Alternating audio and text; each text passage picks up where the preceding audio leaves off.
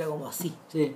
Eh, Ya entonces- bueno, y si no, la weá la corto. ¿Se puede cortar o no? Sí, se, puede puede cortar, se puede. No, se puede, pero, pero ahí va corriendo, digamos. Bueno, Son ya. las 12.36 Sí. del día 15 de diciembre. 15 de diciembre, día importantísimo en la historia política de nuestro país. Uh, En estos momentos se está llevando a cabo la segunda vuelta de la elección presidencial 2013, de la que surgirá la próxima presidenta de la República. a Vilche ya fue a votar, yo no fui a votar. Yo fui a anular en realidad. Pero, Y a, y a marcar el voto. digamos. Eso fue hacer, para que no se presten malos entendidos ni, ni para qué estar dando información falsa. ¿no? nada, po, eh, Civil Cinema número 159, las películas que no nos avergüenzan y que nos interesan mucho. Si no es el número 159, perdónennos porque Que estamos medio- ya está. estamos en una en el computador, no tenemos toda la información a la vista. Pero supongamos que es 159 y bueno, esto es sorpresa porque cuando la última, en el último podcast eh, los candidatos a hacer tema eran otros. Sí, Eh, no, no, no teníamos nada seguro, pero bueno, ahora sí tenemos algo seguro que no era nada de lo que nosotros pensábamos en aquel entonces. Y surgió por algo más, que por, por un asunto no circunstancial, digamos, que pasó entre medio de lo que vamos a hablar y que todo viene con oferta. Bueno, Eh, nada, po, eh, la película de hoy día es Upstream Color de Shane Carruth. Eh, a ver, es una película de la cual se, compe- se- ¿Viste la otra? Eh, no, al final no pude ver Primer, Ah. que era la otra película, pero bueno, Vilchin se va, va a encargar de contarnos Primer. Pero, a ver, eh, Upstream Color viene haciendo noticias desde el Festival de Sundance, desde, desde sea, principios de enero. Y viene haciendo noticias desde hace como 10 años porque esta es una segunda película muy esperada de un tipo que con su primera película la rompió hace exactamente 10 años. Claro. En realidad creo que 2004 fue. Y del, claro, y del que no se había sabido mucho. Y bueno, la primera señal de que, de que Upstream Color existía fue que yo en The Playlist me encontré por ahí por febrero, marzo, eh, unos comentarios muy elogiosos por parte de Steven Soderbergh. Donde, y, y que, que está que en el fondo aprovechando la atención que había sobre él eh, en los días previos como a su especie de retiro del cine cuando, cuando solo faltaba Side Effects esta película que creo que tú, tú la viste ¿no? yo no la vi No, tampoco. ¿Es la- ¿Esa viene después de la de Liberace? eh, no es el anterior En la anterior, ya. Claro, entonces, claro, para estos efectos Liberace no es una película, sino es un telefilme, aunque en realidad no lo es, pero bueno. ¿Tú la viste? Sí, sí, es bueno. ¿Es buena? Es buena, súper buena. O sea, es de las mejores cosas que, que ha hecho la, la alianza con Weintraub, con, ¿cómo se llama? Edward Weintraub, creo. Es el tipo, o sea, lo que pasa es que el mismo equipo que hacía los, el mismo equipo que hizo los Ocean, hizo esta película, Ok. ¿cachai? Y... Que más o menos se mueve los mismos ambientes, ¿no? Sí. No, claro, y de hecho el, el look que tiene la película es muy Ocean. Ok. Sí, yo diría que es Ocean 4. Pero es película de época, a diferencia de, de los Ocean. Sí, sí, es, una, es un drama como a la antigua. O sea, y es, es interesante porque mientras Soderbergh hablaba de Shane Carruth para acá y Shane Carruth para allá, lo que estaba fabricando con, con Behind the Candelabra era, un, era, era, su- era, era, era prácticamente el antónimo. ¿Por qué? Porque de alguna manera eh, Upstream Color se opo- se opone un poco a este neoclasicismo que ha comenzado a aparecer en distintas en distintos sectores del cine independiente estadounidense, sobre todo en la medida de que lo- algunos de los autores, eh, algunos de sus autores más socorridos como, como Wes Anderson se están convirtiendo en parte del establishment. ¿cachai? Entonces, eh, Bueno, es en realidad Carruth es que uno podría decir que hay, hay una tendencia paralela a ese, entre comillas, neoclasicismo. eh, que en realidad nosotros hemos hablado mucho de los cineastas interesantes lo que hemos hablado acá. Hay gente que en realidad estaba filmando haciendo películas a la antigua. Claro. De un nivel de, de convencionalismo importante, ¿cachai? Y que, y que el logro, digamos, los logros más que informales tienen que ver con la profundidad, la, profundidad con que logran meterse dentro de, dentro de su historia y la profundidad de los retratos humanos. claro, O sea, estamos hablando de la película, por ejemplo, la, de James Gray, por o el ejemplo, Go Maybe Gone, que son, películas, en cierto sentido, a la antigua. O sea, películas... ahora, a lo que... Y en paralelo, perdón, y te interrumpa, el- y en paralelo está a la otra tendencia que uno ve, que es la tendencia que son los Malik, Que ya es la tendencia hacia, hacia el infinito más allá, hacia el universo más allá, hacia juntar el, el, microcosmos con el macrocosmos, que, ya- que eso ya implica eh, que eso es todo lo contrario, es decir, en términos formales tienen que ser películas de una otra manera revolucionaria, donde se usa mucho el montaje sobre todo, y, eh, y la música, y una música bien, majestática, digamos, para juntar aquello que supuestamente está, es, muy diverso, aquello que no se toca. El, en, en, en esa... Y Carruth está en eso. Claro, pero, pero él también tiene como primos que, que, que, que estrenan en los cines en general, como el mismo por Thomas Anderson, sobre todo en The Master, por ejemplo. Estas estructuras medias extrañas que, que, que Anderson utiliza, como, como empezar en la mitad, por ejemplo, o, o, o, establecer las relaciones de los personajes con encuadres bien raros, digamos, a veces yéndose encima de las caras de la gente, por ejemplo, o utilizando, utilizando tal como tú decías, la música contrastada de una manera bien estrambótica con las otras cosas, ¿cachai? Eh, algo del trabajo de Spike Jones, por ejemplo, también tiene, tiene un poquito que ver con eso, sobre todo la gente que se acuerda como de los días de Adaptation, por ejemplo, o también estaba pensando en, la misma, en las mismas cosas que ha hecho Charlie Kaufman, es un sujeto que también trabaja sobre la base de, esta, de estas desestructuraciones. Sin embargo, sin embargo, eh, hasta durante, durante todo este tiempo, durante todo este tiempo, en los últimos, no sé, 20, 30 años, el que, tiene, el que tenía el sartén por el mango en, en esta clase de cosas era Terrence Malick.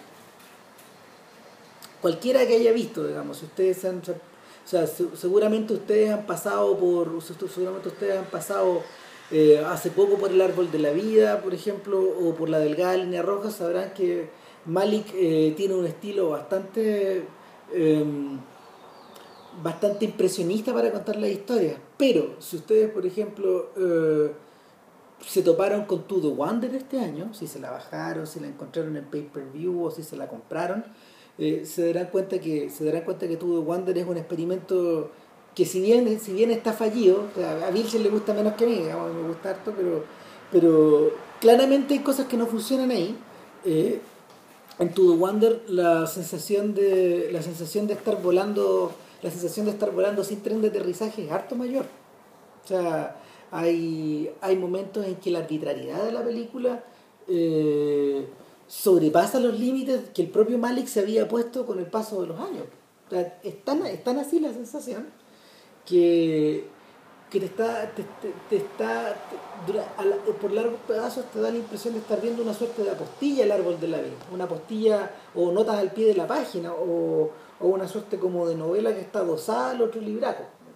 O incluso un caso particular, ¿cómo, cómo aplicaríamos ese mundo ya a una historia pedestre?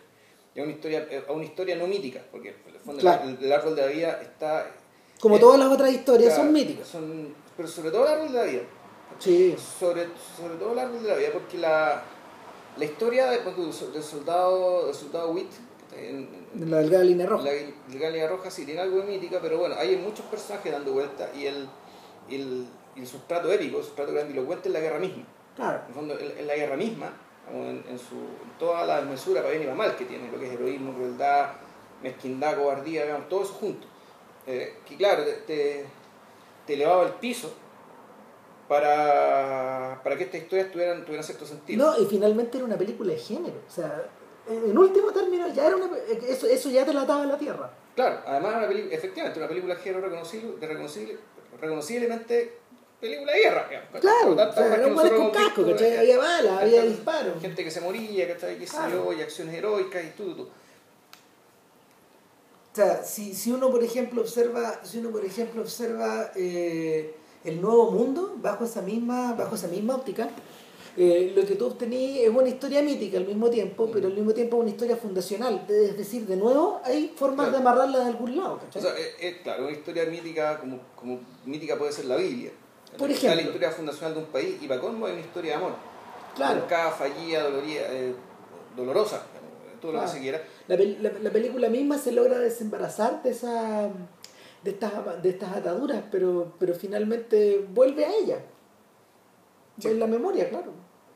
Sea, es, es, más fácil de clasificar. En cambio, tú, The Wonder, por ejemplo, pese a que es una historia de amor, en realidad es cualquier otra cosa. Mm. O sea, y no sea. Eh, lo, lo, lo, lo interesante es que ese filme está basado en un par de episodios súper super identificables de la vida de este, de este, de este tipo misterioso que es Malik. De Malik. Claro, o sea, eh, es del periodo en que él eh, se casó con una persona y después se separó y tuvo un amante entre medio y esta, y esta amante se transformó en su actual mujer. Yeah. Ahora, él no, no, no lo narró específicamente de ese modo, pero él utilizó Claro. todos estos instrumentos Pero- como para... Pero lo que terminaba pasando era que valía la pena tanta parafernalia y tanta grandilocuencia para una vulgar teleserie, porque Para una cosa tan personal. Algo tan personal y algo tan también tan trama de teleserie, ¿cachai? Sí, eh, yo creo, ¿sabéis qué? Es que yo creo que yo creo que de alguna manera Y además de- porque, y ¿sabes lo otro? Es que también lo que no te puedo dar es que la interioridad de las personas, de todos, está muy diluida. po. es, no, es algo, suele ser, o puede ser, puede ser complicada, puede ser compleja, puede ser enrevesada, puede ser tortuosa, pero te da la impresión de que le estáis tratando como si fuera poco menos que, eh, como así, le, le, estáis dando digamos, a los conflictos internos de las personas un estatus, volvemos, épico, mí- mítico, ¿cachai? O sea, estas tremendas... eh, estas tremendas tomas, esta tremenda música, básicamente porque alguien se dejó, se dejó de querer a alguien, ya no está enamorado, no se siente bien en un Claro. país, ¿cachai? Tu, tu, tu. Era, tú decías, aquí hay, hay- hay un exceso de recursos desplegados, ¿cachai? Para algo que en realidad merece lo contrario. Y la mejor forma de retratar ese tipo de conflictos, en general, el cine lo ha hecho de otra manera y creo que lo- se, lo- se ha hecho mejor. Claro, mira que puede, puede que en el fondo el, el tema con Malik es que uno tiene la sensación de que esas historias pueden quedar mucho mejor contadas eh, en un setting más tradicional como el de los de, el de dos amantes Claro, de Two Lovers de de James Gray, por ejemplo. Exacto. Pero por otro lado, Malik está afectado un poco del gigantismo del cual adolece estos días Peter Jackson. O sea, eso le- no es muy claro. distinto al caso de lo que le pasa al Hobbit. Sí, claro. No, bueno, A propósito no, de no. lo que comentamos antes de, antes de no, Play.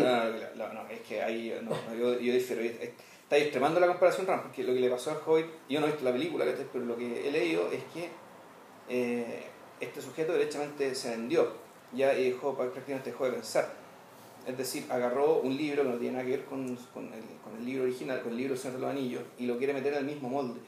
Y eso ya se notaba en la primera película y era más o menos tolerable, pero aquí en la segunda película aparentemente ya el hombre perdió todo pudor y, y una pena por él. A Malik, en cambio, lo que le pasa es que se está prisionero de su propio lenguaje. Entonces, él cree, él cree, maneja tan bien su lenguaje y que con ese lenguaje puede dar cuenta de, eh, de más cosas de las que tal vez pueda hacer. A lo mejor, o, o mejor dicho, tal vez en una próxima película donde hable de estos temas, sí logre matizar mejor el asunto y sí haga calzar mejor su historia, básicamente el relato, la, la anécdota que está contando, con los recursos, la estética, las imágenes, las referencias digamos, con las que él le gusta hablar. mm. Ahora no le, ahora no le resultó, creo yo. Eh, pero no es así, pero, eh, pero igual tú ves aquí puta, que hay un artista ¿cachai? que está tratando de hacer una forma ¿cachai? Con, con su lenguaje y con su estética. En el caso de Jackson, hay un señor que le por hacer salchichas ¿cachai? Y, eh, y que además, y que en cierto sentido se traiciona a sí mismo, porque él es un fan de, de Tolkien y, y por lo que he leído, lo que le está haciendo al Hobbit, digamos, es una, es una lectura aberrante. una Se la está violando. Se la está haciendo, la está haciendo dulce. Sí. Ahora, Y eso, eh, eso, eso es deshonestidad.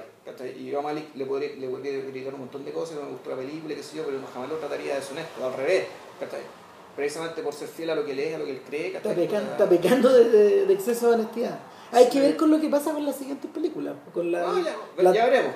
No, lo que pasa es que este ya las hizo. bro. Sí, sí, no, lo sé. Sí, yo sí. sé que junto con tu Wonder ya estaba haciendo otra. Hizo dos juntas. Claro. Hizo dos más. Entonces, Ya. hay una que es sobre Hollywood y hay otra que es sobre eh, el mundo del rock. Bueno, Ya. y de- es como el mundo del indie rock. Es una cosa súper rara. Eh, y hay personajes que se cruzan, parece. Ah, Sí. Eh, ahora, ¿por qué todo esta, como no suele suceder, por qué todo este prólogo en torno a Chen Ruth? ni siquiera hemos dicho que mierda, Chenker. A ver, eh, lo que pasa con Upstream Color es que hay gente que hay gente que la hay gente que la ligó a The Master, por ejemplo, hay gente que la vinculó a, Al árbol de la vida. al árbol de la vida, hay gente que que de hecho, o sea, Es que cuan- digámoslo, se cuan- me parecía. cuando a mí me tocó hacer la comparación con algo, yo me acordé de una película de Soderbergh a propósito, a propósito de eso que se llama Schizópolis. Ya.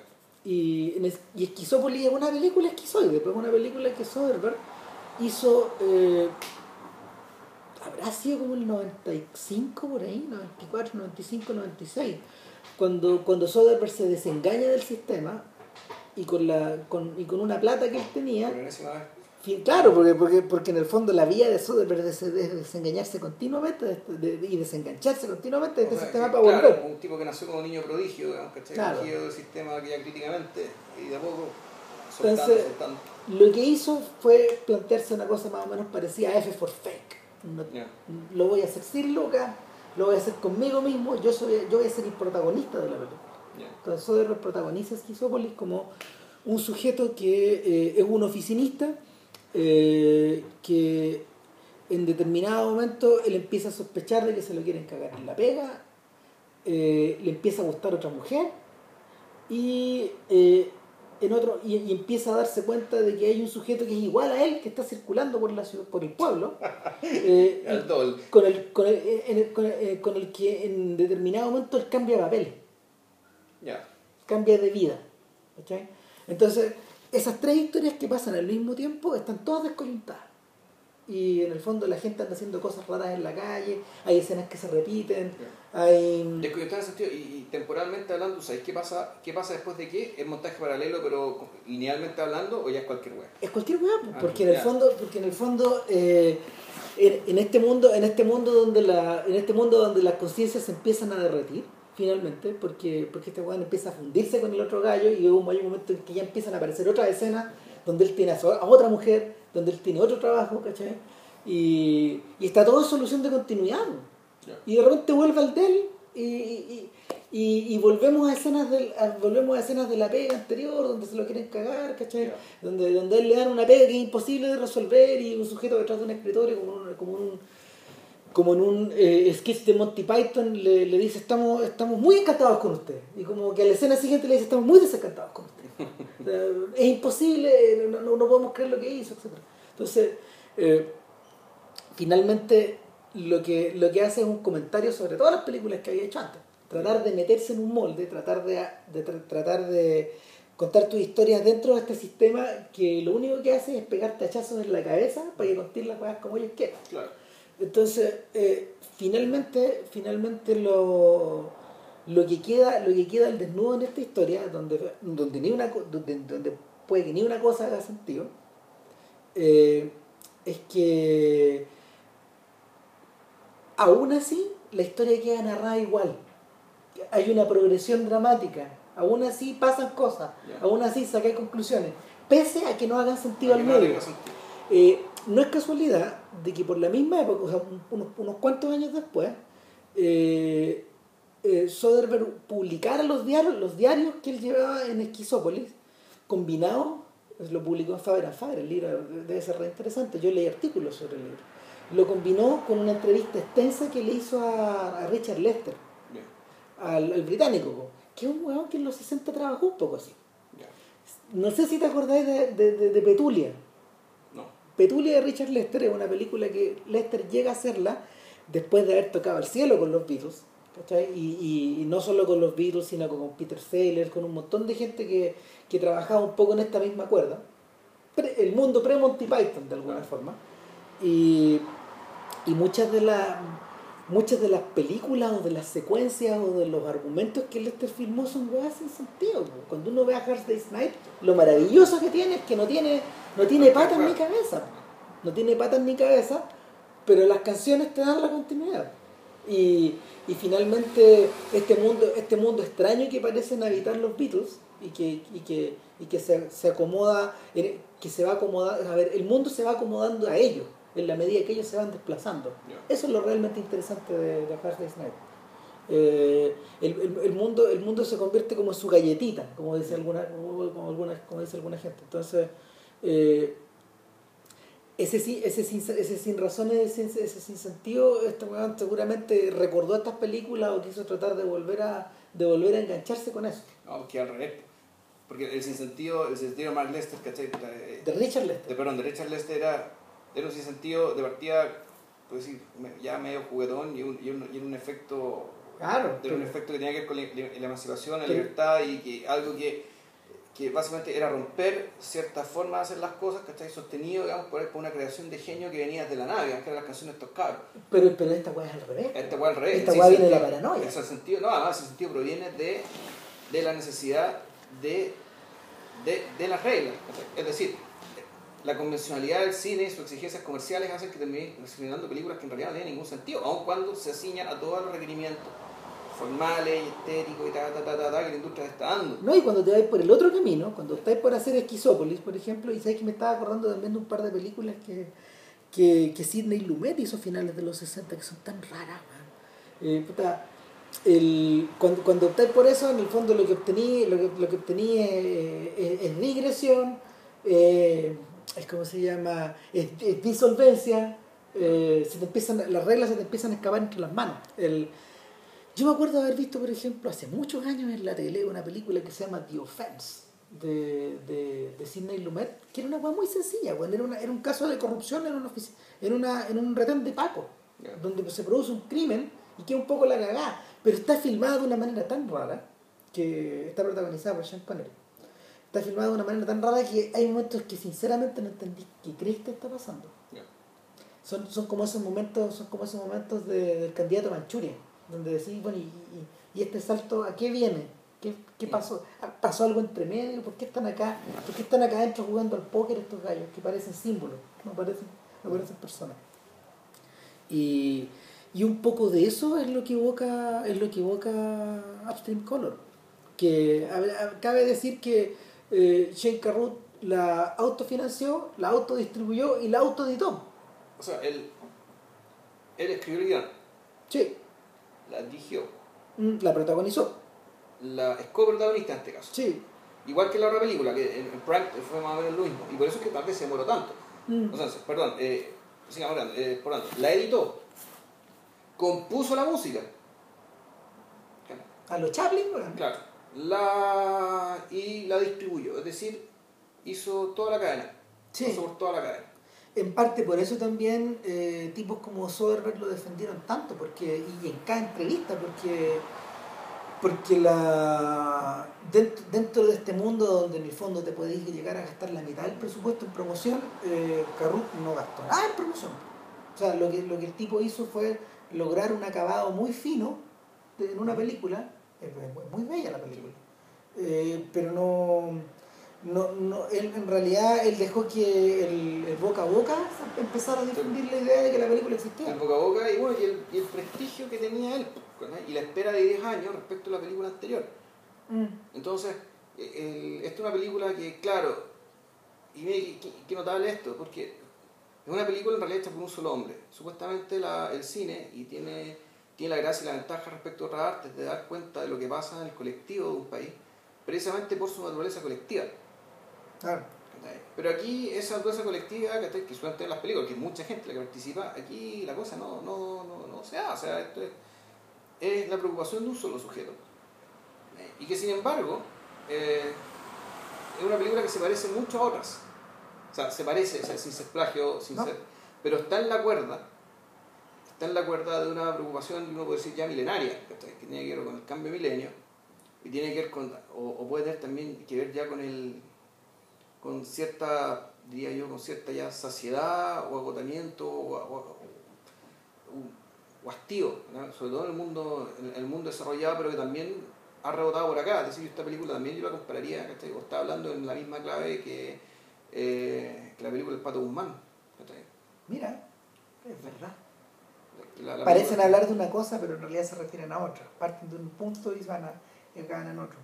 O sea, es que Y, y hay gente, hay gente que la, hay gente que califica estas cosas de- o esto- o- ay, es que no me gustaría hablar de o no me gustaría anunciarlo como experimentos, ¿cachai? Pero finalmente esta, estas piezas, estas piezas de arte, estas obras, Es que no son experimentos porque está público. no, pues no lo son, pues. Ya tienen un mercado, se sabe que, no sé si entre comillas funcionan no sé comercialmente, pero sí son capaces de evocar lo que pretenden evocar. Bueno, hay gente que hay gente que habla de esas sensaciones como de post cinematográfica.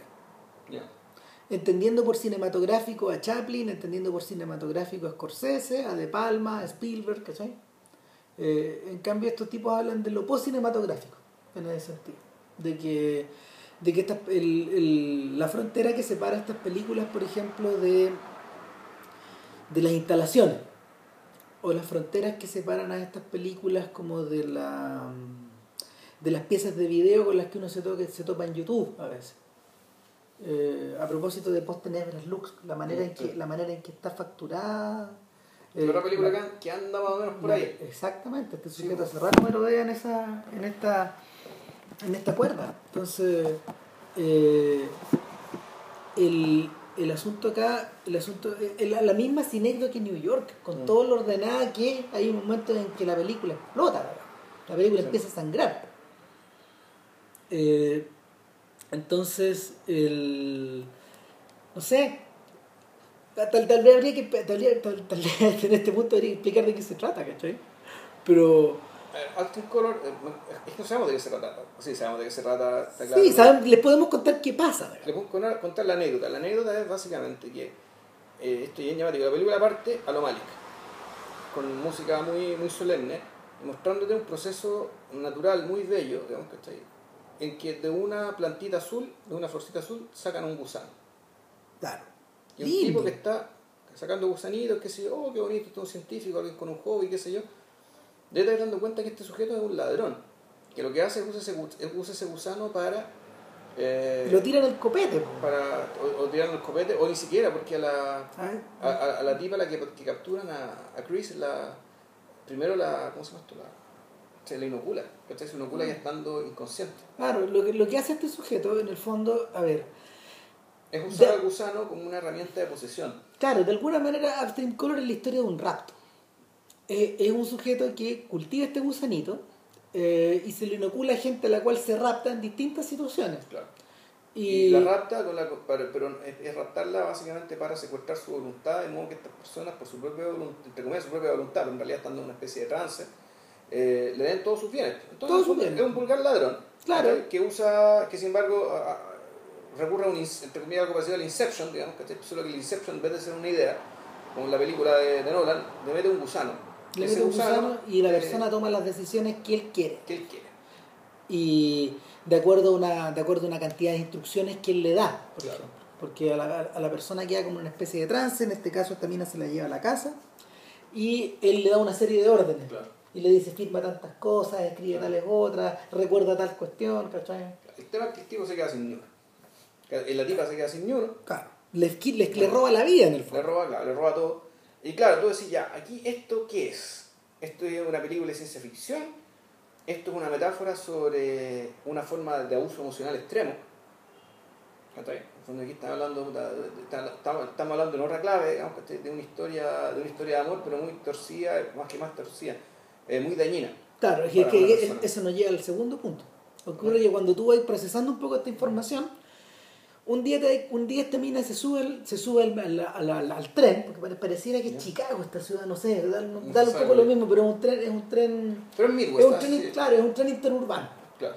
¿cachai? Un tren interurbano, No en Nueva York ni en Los Ángeles, No. eso sí lo saben. no, y hay otro tipo arriba del tren, y él, y se identifican y se miran de alguna manera y como que, como que tienen un lazo. Y ese es el otro tipo es Chen Carruth, el director. El, el director que actúa en la película. Claro. Y, y estos tipos tienen una historia. Claro. Se, se- se empiezan a relacionarse, viven juntos después. Claro, pero ahí te, dando cuenta que eh, tú te que él le pasó algo parecido. Que él Exactamente. está, él, él está prófugo porque él cometió una especie de estafa, pero una estafa por la cual él no vio ni un peso. Él no sabe cuál es tampoco. Él no sabe cuál es la estafa. Sí sabe que, él, el- que un amigo le está consiguiendo pegas chicas, ¿cachai? Medio fugitivo porque, Sabemos que él es un contador, por claro, ejemplo. tiene una pega por el estilo. Claro, y, y- y el tipo quedó. El tipo quedó. El tipo quedó muy. eh, que él, él quedó muy trizado y muy vulnerable Claro. para atrás. En el Claro. fondo, él posee la misma sensación Igual de, orfandad que ella.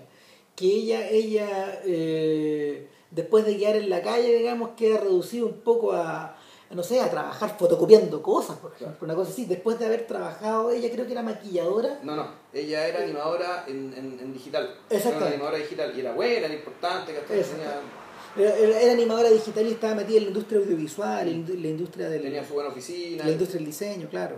Entonces, Claro, pero luego que entre medio, y ahí pasa algo importante, ella en algún momento ya toda perdida, recién despertando del trance, como cuando se entera que no tiene nada, sea, cuando se entera que está todavía, digamos. y se, se encuentra con un sujeto, o sea, va, va como al campo, se encuentra con un sujeto que está con unos parlantes eh, emitiendo sonido del mar hacia el suelo. Claro, en la noche. En la noche. Y el tipo ve que, la, que está dañada y el tipo muy seco, que parece un médico, por la forma en que se mueve, la forma en que la toca, con las manos, entiende lo que pasa, entiende que ella está dañada y tiene un, tiene un gusano adentro todavía. Claro. Y se lo saca Y él, lo empieza, a, él y empieza a buscar el gusano. Claro, y se lo encuentra y, lo- y se lo cura uno de sus chanchos, porque el tipo tiene un criador de, un criador, un criadero de, de. Entonces aquí la tipa ya queda más o menos sana, al menos sin el gusano adentro. Claro. Y ahí puede armar la historia con este otro sujeto. Ahora, el... no, hay, no, hay, no hay trazas, por ejemplo, de saber cómo al otro sujeto, al contador, le sacaron el, el gusano. No se sabe. No se sabe. Eh, en el momento de la introducción de este tercer personaje, que le podemos llamar el campesino o el agricultor, por ejemplo, no sé, o el criador, En el, si mal no recuerdo, los créditos le llaman el tester. de tester, me corto. O sea, eh, exactamente. Creo que es creo que es el nombre. Eh, el tipo de la granja en el fondo. Eh, el tipo de la granja tiene una relación muy extraña con estos personajes. A mí me da la impresión de que de alguna manera eh, eh, el tester viene a ser como el personaje, así como esta, como esta historia está permanentemente dividida en pares, el, te- el tester viene a ser como la especie de alter ego o, o la, o la- o la antinomia del cultivador del gusanito. ¿Cachai?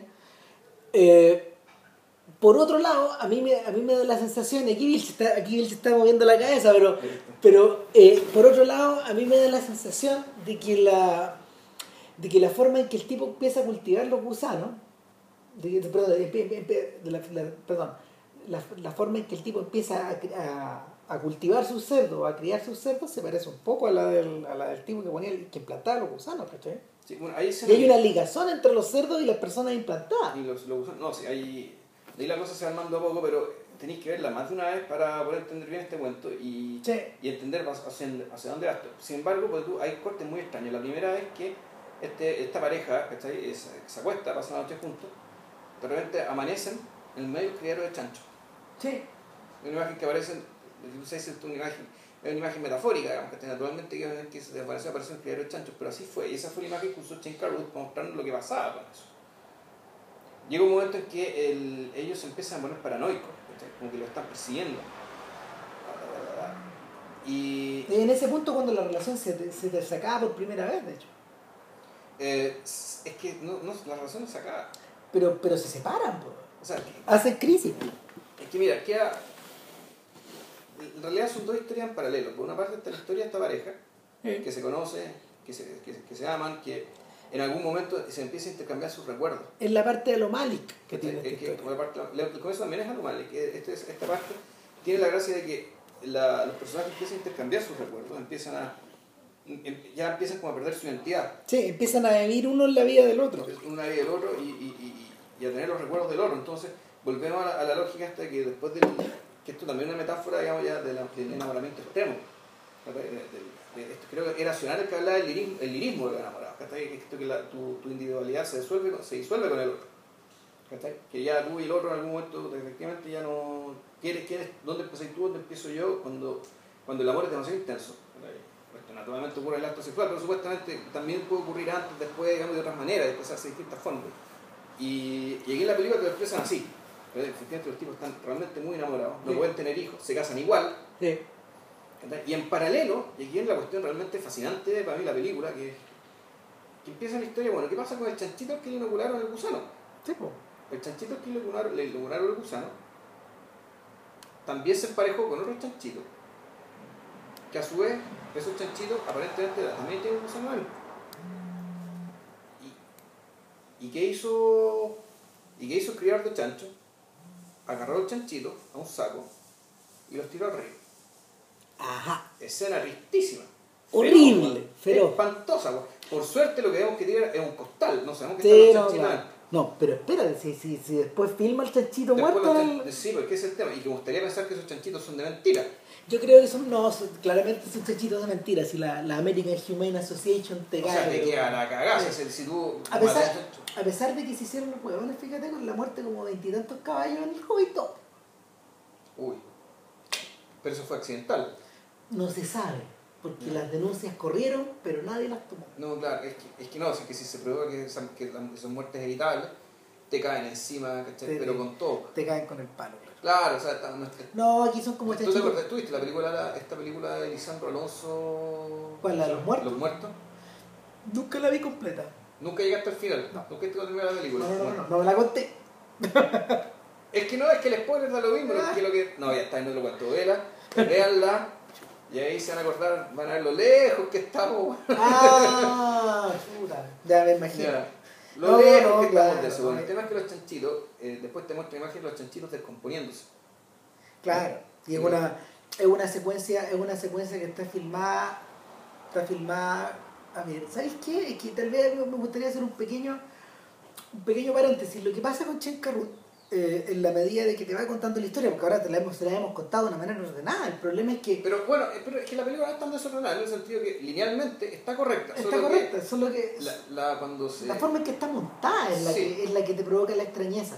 Porque, porque en el fondo, eh, y aquí hay que devolverse un poco a Einstein, por ejemplo, cuando, en, no sé, cuando, cuando Einstein empieza a probar- en huelga sus maneras de relacionar las cosas, eh, él prueba deliberadamente cosas que no funcionan y Claro. cosas que te provocan un choque. Entonces rápidamente tú... De hecho, huelga no funciona muy bien. No, por- pero, pero eh, lo, lo fascinante y lo bonito de, lo bonito de esa película es que eh, va, va ir probando, eh, eh, eh, tú- a ver, es como que estáis metido en la cocina de Einstein, Sí. ¿cachai? Porque cuando, por ejemplo, ve el acorazado Potemkin, oh, ya la weá funciona como una película de acción. Claro, la cuestión corre como puta, Claro. se desliza, pero... Lo- Los, modelos, lo- o sea, la- los argumentos paralelos, todos van unidos, Sí. todos van unidos no solo por un tema como de argumental, sino que al mismo tiempo estético, los planos coinciden, ¿cachai? Es como armar un edificio. En el caso de huelga, en el caso de huelga es como hacer una escultura con las manos. Entonces, el, eso es lo que. Y, y cuando veía Upstream Color, cuando, cuando te conectás con los primeros minutos, eh, te das cuenta de que Carruth está modelando una escultura que pareciera de metal, pero con las manos, ¿cachai? O sea, es decir, los bordes están muy bien, están muy bien alineados, pero en el fondo las cosas no calzan. La, la sensación de que la historia avanza se te complica, ¿sí? y por eso en el fondo conviene verla más de una vez. Sí. Y, y es por lo mismo que, es por lo mismo que eh, como que te va, vais frenando. Yo cuando la vi me tuve que devolver. Me tuve. Cuando la vi me tuve que devolver, devolver más de una vez. A ver qué pasó, a ver qué pasó, qué me perdí. Y, y para allá, para cuando ya estamos metidos, cuando ya estamos metidos en el proceso de que los chanchitos están bajo el agua descomponiéndose, ¿cachai? Al borde de una, al borde de un meandro del río, Claro, eh, cerca de un árbol, claro. eh, ya vamos a hablar de por, de por qué el tema del árbol, pero cuando llegáis hasta allá, eh, no tenéis. Eh, te va- em- em- permanentemente te va quitando el piso y tenéis Sí. que volver a armarte la historia. Esa es la sensación que me provoca. ¿Cachai? Entonces, al, al pie del árbol crece una plantita. Es una plantita que es de color blanco, pero resulta que cuando empieza ya la descomposición real, y ahí viene el título de la película, la Stream Color, que está en ese fondo el color que sube hacia la, hacia la corriente. Claro. Entonces este, es un- es un vapor azul que sale, del, que sale del chanchito y la plantita que antes tenía una flor blanca tiene una flor azul. Y esa flor azul va a salir el gusano.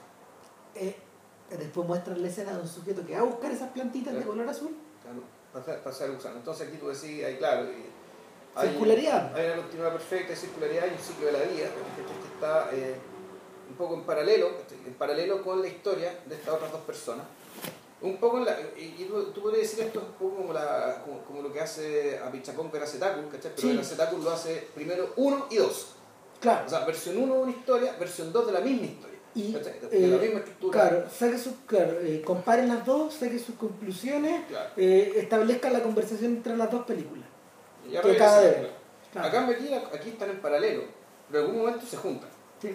Momento- Y ahí contar el spoiler porque el spoiler es el que te explica, el que, O sea, el que te explica todo. Antes de pasar a eso, eh,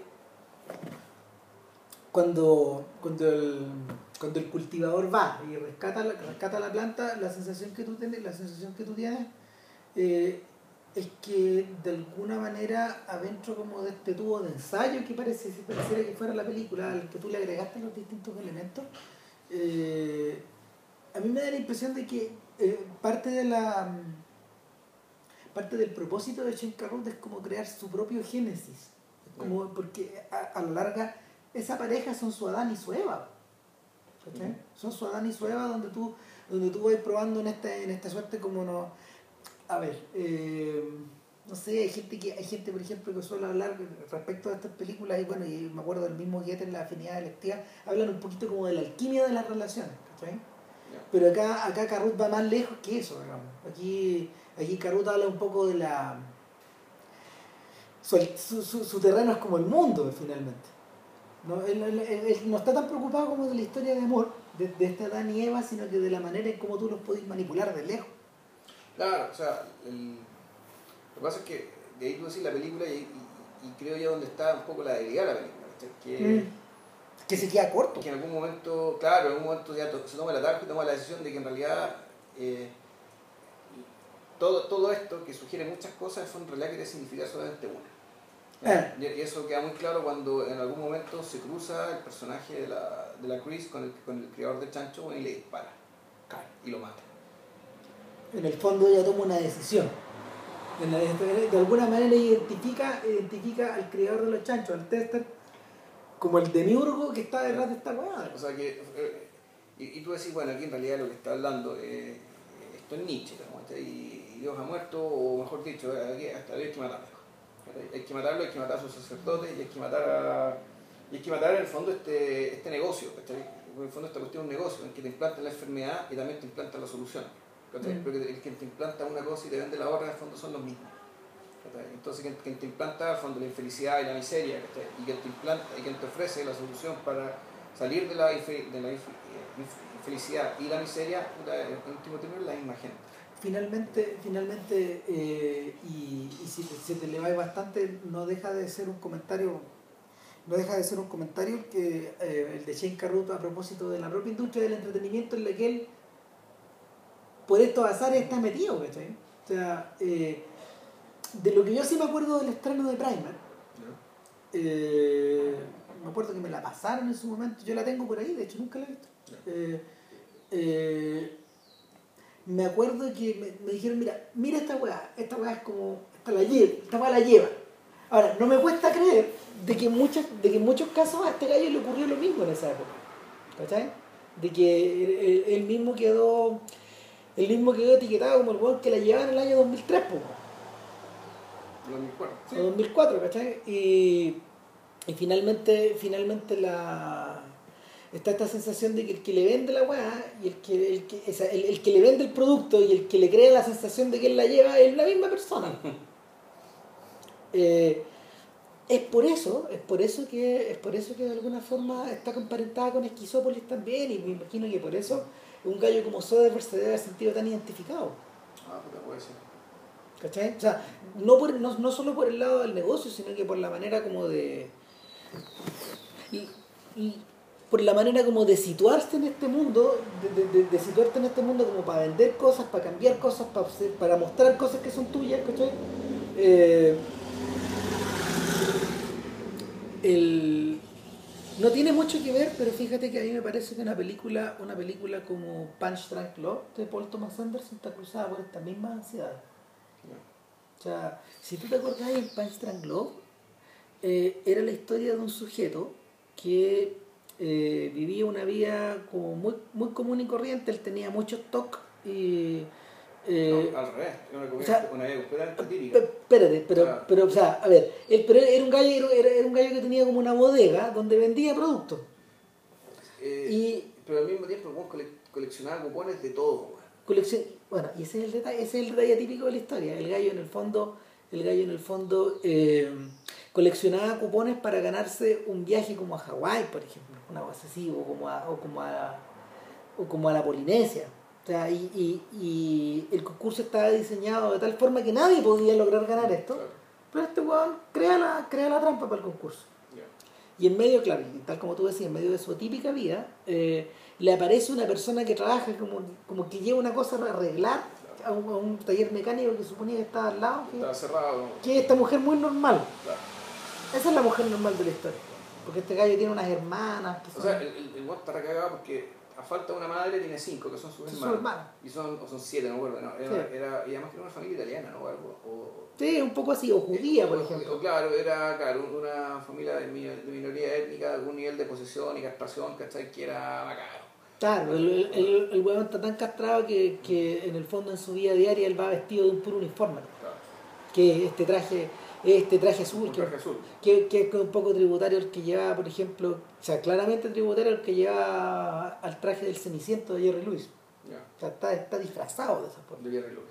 Claro, está disfrazado de Jerry Lewis. Ya. Y, y en este caso, esta película cada tanto iba siendo interrumpida por, una, por unos colores que iban apareciendo en pantalla, ¿te acordáis? No, eso no me si- Los colores eran la única cosa que iba como conectando una sección con otra.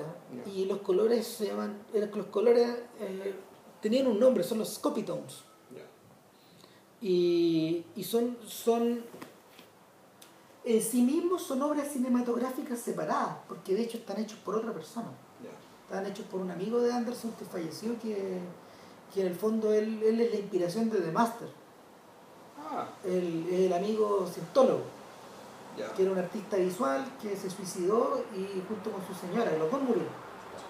Y, y estos, estos, y estos Scopitones como que son modulares y como que no tienen ninguna, ninguna, en principio no tienen ninguna función, en principio no tienen como ninguna función eh, dramática en la historia, pero sí son los que van modulando los sentimientos del juego Ya. y los que van tiñendo de color la película. Y La película es bien sombría. súper sombría, pero, pero al mismo tiempo está plagada como de colores estrambóticos, a Jerry Lewis. Yo todavía, sea, no es una película que me guste mucho, po. no es una película que me den ganas de mirar al tiro, así como terminamos el podcast y la prendo, no. Pero, No. pero lo, que, lo que sí me da la sensación es que corresponde como una especie como de, de ansiedad similar a la que se despierta detrás de, Upstream Color o de Esquizópolis.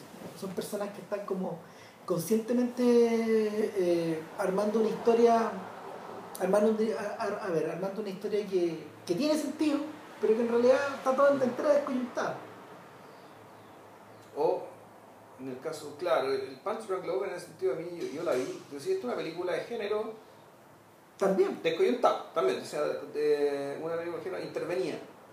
Mm. Eh, intervenía con un fin que a mí no me quedó tan claro, salvo una, una salvo la disrupción en sí misma, ¿cachai? Así es que hagamos un experimento y hagamos esta película, una historia de amor, ¿cachai? Puta, Bueno. pero, con estos códigos tan extraños, Es la obra que divide, es la película que divide la obra este weón en dos. digo, que después viene, después de muchos años, Cuatro. Lot, ¿no? Cuatro años, después de cuatro años viene The Will Be Blood. Ya, Y después de otros cuatro años viene The Master. ¿qué más? ¿cachai?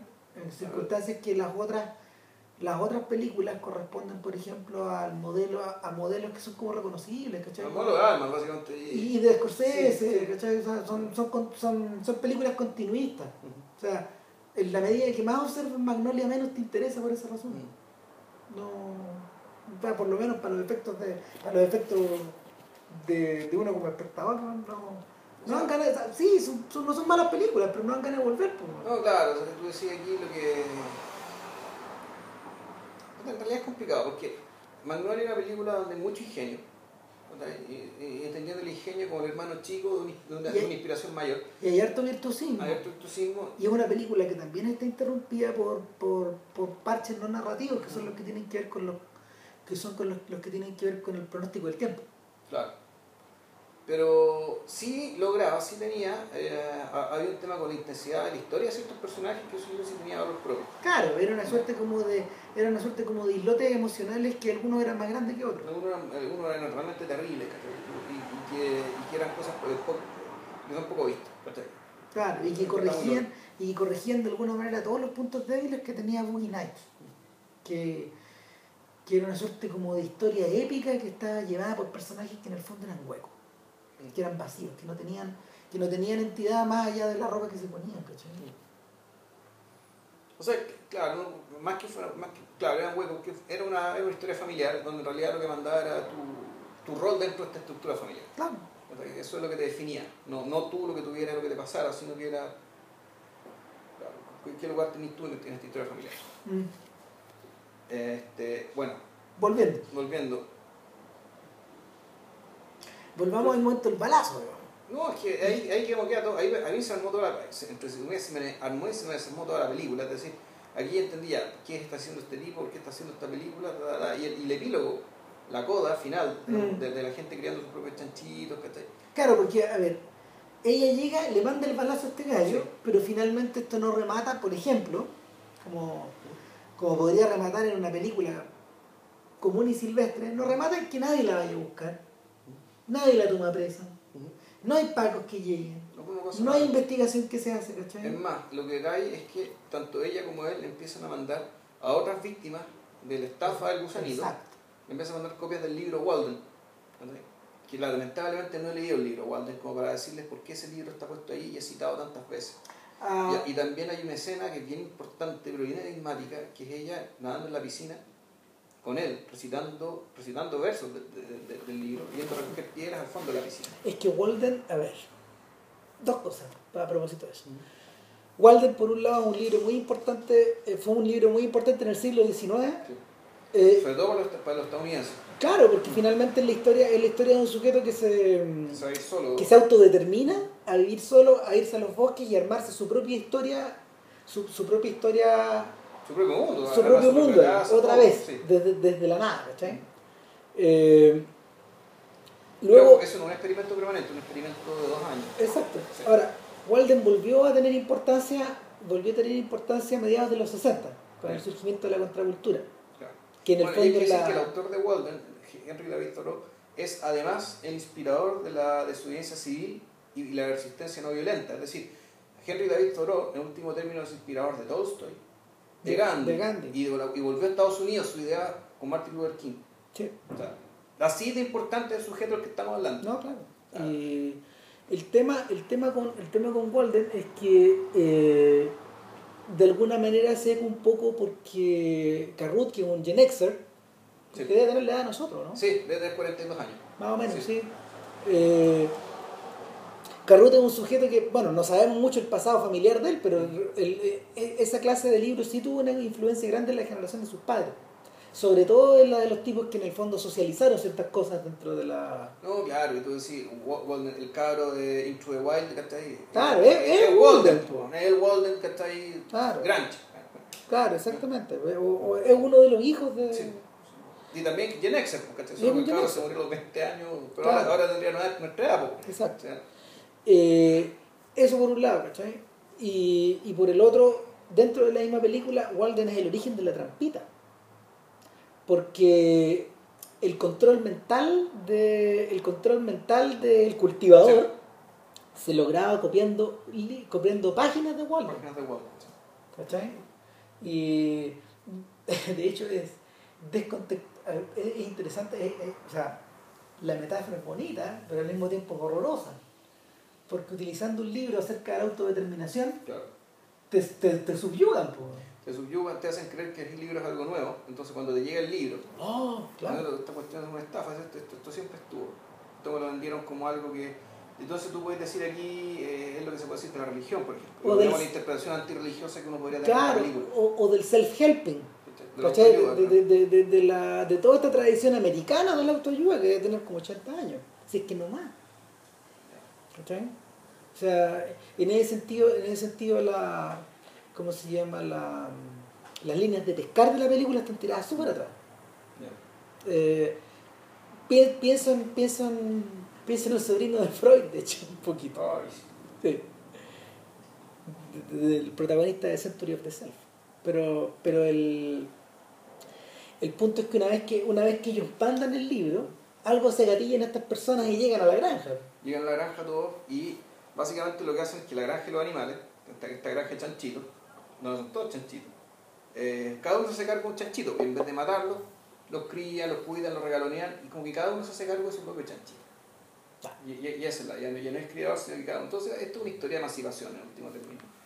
Y, y, y, y cuando queda todo tan claro, yo creo que la película pierde.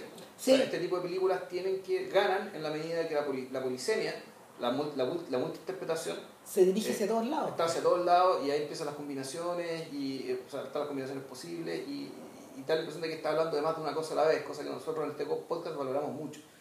Pero aquí te da la impresión de que la cuestión la cerraron y que Carrut la cerró y dijeron ya en realidad de lo, que estoy hablando es esto y, y esto es y, y en cierto sentido esto en la película es como decirlo, es como si es que te mostraran un- unas tremendas columnas con un tronco muy musculoso y con una cabeza muy chiquitita. Esa es la impresión que te queda al final. Eh, volviendo a la comparación con Soderbergh, me acuerdo, por ejemplo, de los de que, de que muchas de las películas noventeras de Soderbergh tenían ese mismo, ese mismo problema. Es decir, eh, estaba, muy bien, estaba muy bien orquestado el planteamiento del problema, eh, estaba muy bien eh, masajeado las soluciones para llegar al problema, pero cuando llegaba y es el final, cuando tenías el problema delante tuyo, en realidad el problema no era muy grande. O sea, se, te, se te disolvía o, o se, o, se ponía medio recursivo, como en esta película, por ejemplo, de, de George Clooney con Jennifer López, eh, Out of Sight. Eh, que está basada en una, de las buenas adaptaciones del Morlana, pero finalmente, finalmente muy pequeño todo. O sea, el, el, todo el juego de arlequines que hay entre medio es mucho más entretenido y finalmente el lugar al cual llega. O sea, yo creo que ese problema, por ejemplo, a Soderbergh se lo solucionó en Che. Cuando finalmente, tal como tú decís, la policía de las cosas involucradas era muy grande. Tenía muchas cosas a las cuales dirigiste, a las cuales dirigí la atención. Era, era tan rico el material que finalmente creó dos películas separadas. Que, dialogaban entre sí y de alguna forma cuando tú veías eh, guerrilla, eh, algunas ideas que habían sido tiradas en el argentino se te daban vuelta adquirían otro sentido, adquirían, adquirían otra, ¿cómo se llama? Adquirían nueva vida. Eh, pero al mismo tiempo, cuando tú, cuando tú mencionas el final del chanchito, el, final de los chanchitos protegidos, digamos, por, sus dueños, por sus respectivos dueños o alter ego, me acordaba un poco de la de que una, una película que sí evita eso, una película que sí evita eso con y con, con, con genialidad, yo diría, casi, eh, es Cinecdoc. Algún día yo creo que nos vamos a referir a un podcast a Cinecdoc. Es que lo hicimos. Sí, pero nunca hicimos, pero nunca, hicimos, nunca hicimos el podcast, digamos. Pero... No, hicimos un podcast sobre, la, sobre las películas que nos gustaron de la... De la década. De la década 2000, 2000 2010, o mejor dicho, 2001, 2010. Y esta está arriba, arriba. 2010, 2009 creo que, 2000, 2009. Exacto. Porque la década así corre. Claro. No, y esta está arriba, arriba, arriba. Sí, no, que esa cuestión era... es descomunal, porque finalmente, finalmente la, el, los mundos que se iban construyendo uno por encima del otro y que armaba Caden, el protagonista, iban perdiendo el control, porque unos se comentaban con los otros. y, Eso es lo que pasa un poco en Primer. ¿eh? Eh, Primer, bueno, voy a contar Primer también para hacer un poco la comparación de, eh, un poco pensar, o sea, que qué significa Upstream Color, Color en, la, en, la carrera de Carruth, muchos años películas, y lo parecido y lo distinto que tiene con Primer. De partida, bueno, Upstream Color es una película en 235 digital, eh, con una imagen muy limpia. Está en, está en 1.85. ¿Cuál? Eh, ¿Primer? No, no, no. Upstream Color. Ah, ¿en 235? ¿Es 1.85? Que yo me recuerdo decir, ¿no? No, yo creo que, yo creo que en, 235. Era bien ancha Ah, entonces ya había. ¿Y? Y, claro, Primer, Primer es 1.85, pero está hecha. Creo que está, creo que está en 16. Ya. En 16. De modo que la película se ve súper granulosa, con los colores bastante más opacos. Y es una película que esta es desconcertante desde el principio, porque esta cuestión parte con unos sujetos que están en un garage, realmente unos tipos que están siempre vestidos de eterno. En un garage, cuatro, cuatro sujetos que están tratando de inventar algo dentro de lo que es el mundo del hardware y de la computación. ¿Qué es el, mundo, de, Carruth? Sí, Porque Carruth es un matemático, ¿no? Carruth es un experto en computación, matemático y ingeniero en computación, como que de ahí viene. Eh, y cuando escribí el asunto este para pa, pa Cinepata sobre esta película, eh, cuando la aparición de este bueno en el mundo del cine y, esta, y sobre todo esta primera película, tú decís, este, tú, te hace sentido el hecho de que este buen viene, viene afuera Aquí no, aquí no estamos hablando de la cinefilia ni del conocimiento de la historia anterior del cine, sino que esto, esto es una mira nueva, esto es una mira fresca, esto es otra cosa, es un poco comparable a lo que fue Welbeck cuando entró a, escribir, porque él tampoco escribía desde la literatura, él venía de otro lado, profesionalmente, él venía profesionalmente de otro lado y tenía una mirada, claro, cientificizante, digamos, de su tema, que era básicamente el tema de la relación humana y la sexualidad sobre todo y, el abandono de, la, de, la, de su generación, de, la, de la, niñez de mierda y las consecuencias emocionales que eso tuvo para la generación, para, la versión más vieja de la generación Es decir, los tipos los que hemos hablado permanentemente, que nacieron en la época de los 60. O sea, que, que en el fondo son el gran tema de este podcast, finalmente. Puta, parece. Pero, pero que no somos nosotros, sino que son los no, son más viejos que gente mayor. O sea, Charlie Harper, Obama, bueno, que Welbeck, de estos, bueno, estaban. Claro, top, sí. Eh, y, eh, y entonces, claro, Carruth te empieza a contar la historia de estos cuatro bueno, que están disfrazados de yuppies, pero no son yuppies, no son, no son financieros, son de las finanzas, sino que son, son gente de la computación que está tratando de inventar algo. Y ya hay una voz que está hablando de esto como si fuera, como si estuviera hablando del futuro. Alguien que está diciendo, bueno, esto pasaba, entonces está en un periodo que tenía mucha pelea interna, trabajamos como unas bestias, y y eso usted te dando cuenta que se empieza a desgranar el choclo y estos cuatro gallos, hay dos que son realmente los que están empujando el asunto y que además tienen una, una amistad mutua, que es una amistad que, que, que parece inquebrantable, que son, tú decís, aquí hay más afecto del buen con su compadre que a su esposa, siendo que la esposa aparece, ¿cachai? Llena, aparece ahí lavando plata, conversa con ella, tiene alguna, alguna cosa divertida. Pero la historia de amor, ¿cachai? Entre estos dos personajes. Uno es Jane Carruth, que es mucho más joven, tenía 30, 39 años, y un actor de este apellido Sullivan, si mal no recuerdo, que después actuaba en otras películas, de, más o menos de Hollywood, del sistema, y buen ruso, un cara gringo, ¿cachai? Y estos gallos están intentando inventar un aparato que, para la computación que probablemente sea para enfriar los, los sistemas operativos, o, perdón, para enfriar los procesadores, para que no se quemen, o, o, tenía que ver con hacer que los computadores empezaran más rápido. Y de repente se dan cuenta que, haciendo su experimento, inventando, y tratando de inventar este aparato, se dan cuenta de que, eh, de que algún momento el aparato genera energía por sí solo. Que este aparato tú lo desconectas de las baterías y sigue funcionando. Entonces el aparato es capaz de generar energía autónomamente. Nadie sabe cómo. Puta, la idea, la idea es tan grande, el descubrimiento es tan fantástico que al final no saben qué hacer con él y no tienen salida. Ah, es como lo que le pasa al protagonista de The Water Engine de, de David Mamet, el señor que inventó una máquina que crea energía a partir del agua. Puta, anda por ahí, ¿cachai? Se fue estos son como una especie de Tesla, bueno, Tesla Edison, eh, pero la cosa se pone realmente rígida cuando tratando de perfeccionar ese mismo aparato o tratando de inventar otro, la película es tan, es tan complicada porque se mete tanto con el tema de la ciencia. ¿cachai? de que está hecha por un científico y, probablemente incluso para un científico, en el fondo esta es una versión seria de, eh, de, Big Bang Theory, donde, donde el tema, los descubrimientos científicos y son parte del asunto. En algún momento estos tipos descubren que esta cuestión te es capaz de mandarte al pasado. No es con una máquina del tiempo. Y ya te queda la cagada cuando uno de ellos hace el experimento consigo mismo. De mandarse al pasado. Y se manda al pasado y le dice a su amigo, mira, quiero mostrarte algo y esto no es una broma. Mira para allá. El tipo mago algunos binoculares y ve a su propio amigo que está caminando, con el que estaba hablando, que está con él, pero está, que está entrando al galpón. Entonces empiezan a, empiezan a multiplicarse estos O mejor que multiplicarse. En el presente está tú y está otro tipo que vino del futuro. Que está haciendo algo, ¿cachai? Que va a ocurrir después, que tú mismo vayas a hacer después.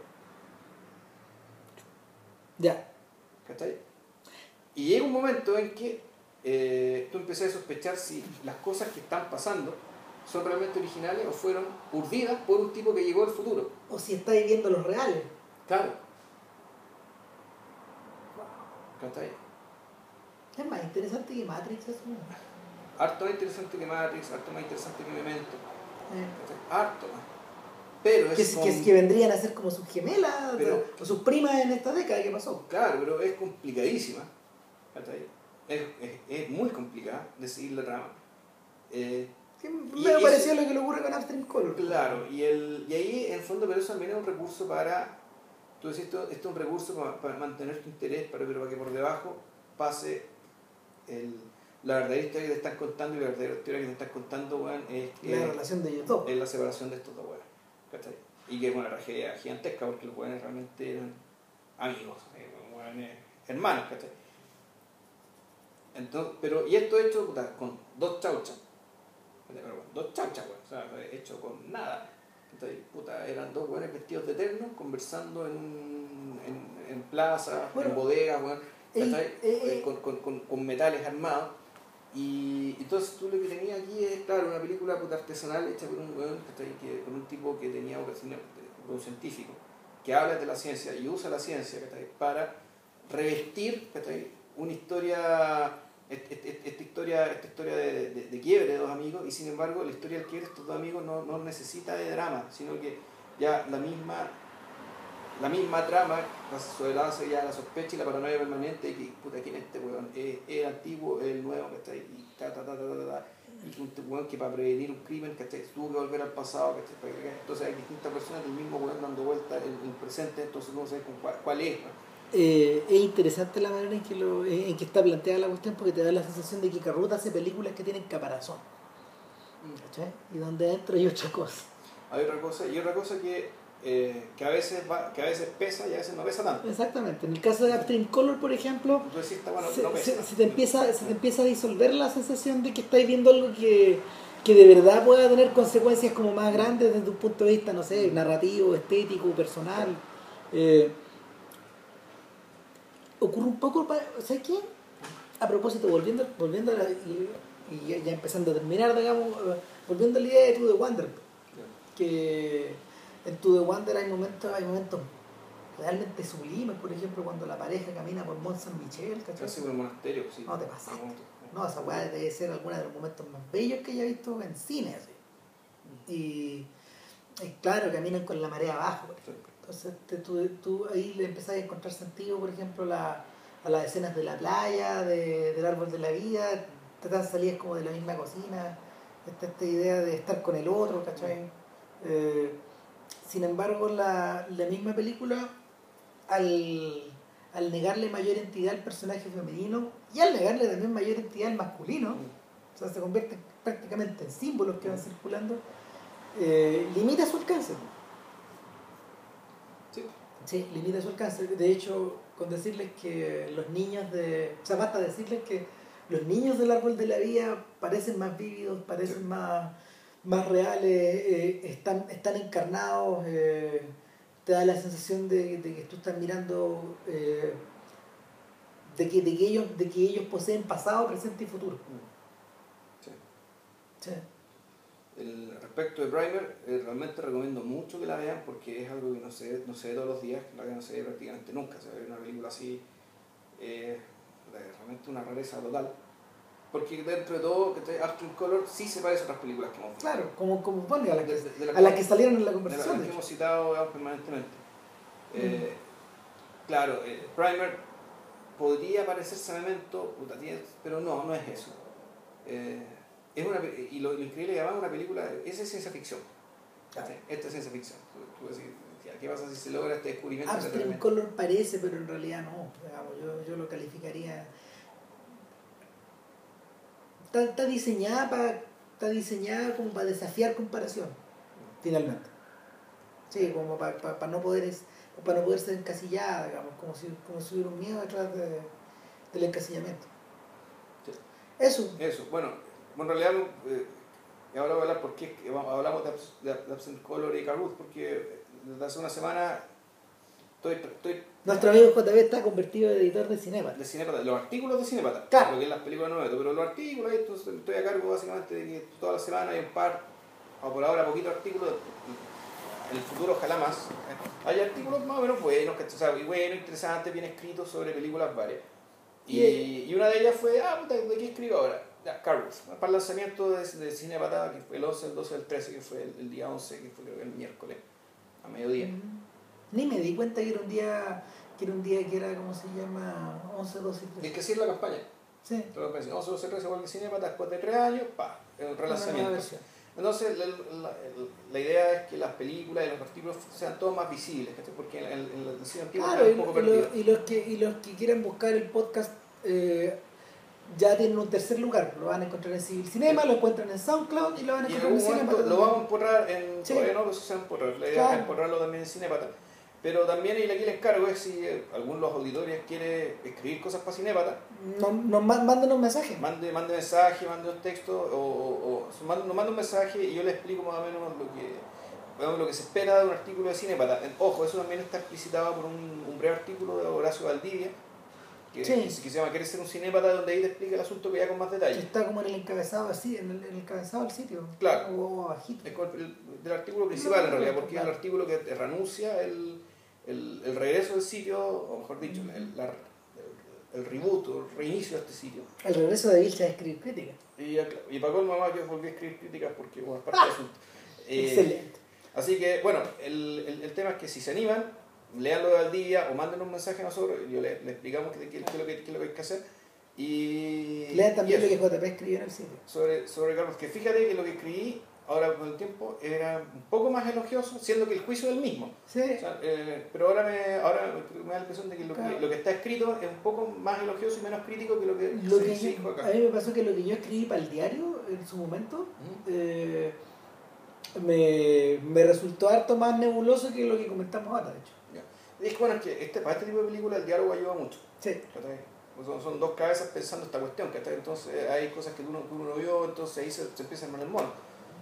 Y nada, po. y nada, para la próxima semana... o- Yo creo, ya para, para, para el siguiente podcast, no sé si la próxima semana, claro. Eh, la, la exigencia Debería ser, armenio. debería ser Alashi y debería ser, ya tenemos más una idea, más bien, más bien armada una idea. La idea era es, Es- com- es comentar dos películas que están emparentadas. Una es Shampoo, champú y la otra de eh, Being There o del jardín que sea. claro, son dos películas que en el fondo una es costa este y otra es costa oeste, y las dos películas tienen que ver un poco con la vida política de ese país. Bueno, Nada. eso. Que estén bien. Que estén muy bien y gracias por escucharnos. Coraje. Chao. Chao.